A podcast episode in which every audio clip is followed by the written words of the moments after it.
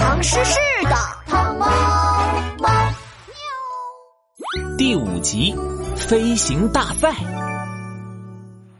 各位观众，唐诗市第六十六届飞行大赛就要开始了。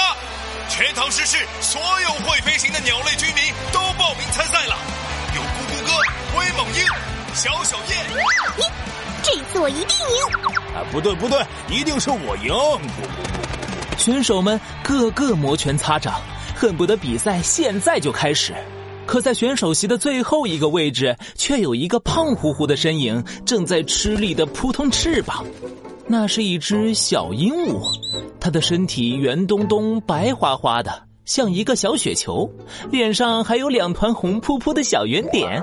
咕叽咕叽，我飞，飞不动，我再飞，还是飞不动。团团，你真的飞得起来吗？糖猫猫站在观众席上，发愁的看着鹦鹉团团，猫耳朵都垂下来了。咕叽咕叽，我当然飞得动了，我只是，只是，只是昨天吃太多了。真的吗？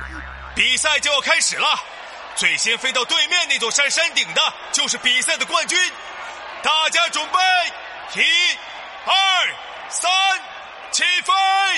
唰啦唰啦。鸟儿们争先恐后的张开翅膀，向着天空飞去。鹦鹉团团也用尽了全力，它一吸气，小翅膀拼命的扑棱扑棱飞了起来。哇，真的飞起来了！团团加油，追上他们！咕叽咕叽，我飞飞飞，飞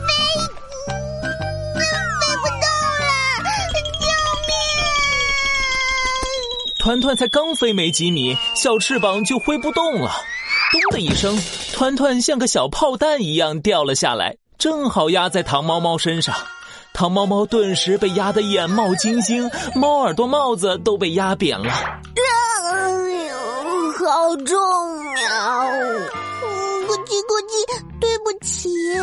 鹦鹉团团爬起身，它抬头看向蓝天，鸟儿们已经飞得好高好高了。忽然，一个小小的白色小方块打着转出现在天空中，是一页闪着光的唐诗书页。书页发出耀眼的光芒，一瞬间，唰啦，所有正在飞的鸟儿都不见了。啊！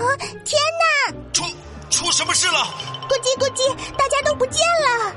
观众席顿时炸了锅，鹦鹉团团惊讶的羽毛都竖起来了。啊！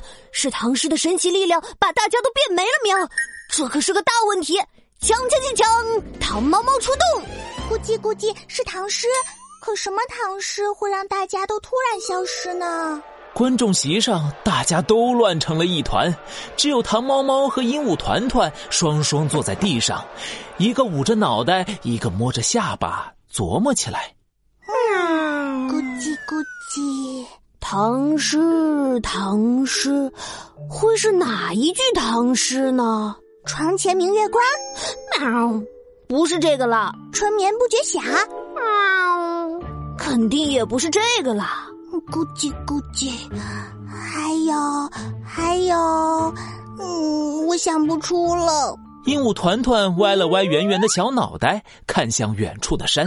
要是大家没消失，现在飞行大赛的冠军应该已经飞到对面的山顶上了。你看，山上还有朵白云。是啊，哎，等一下！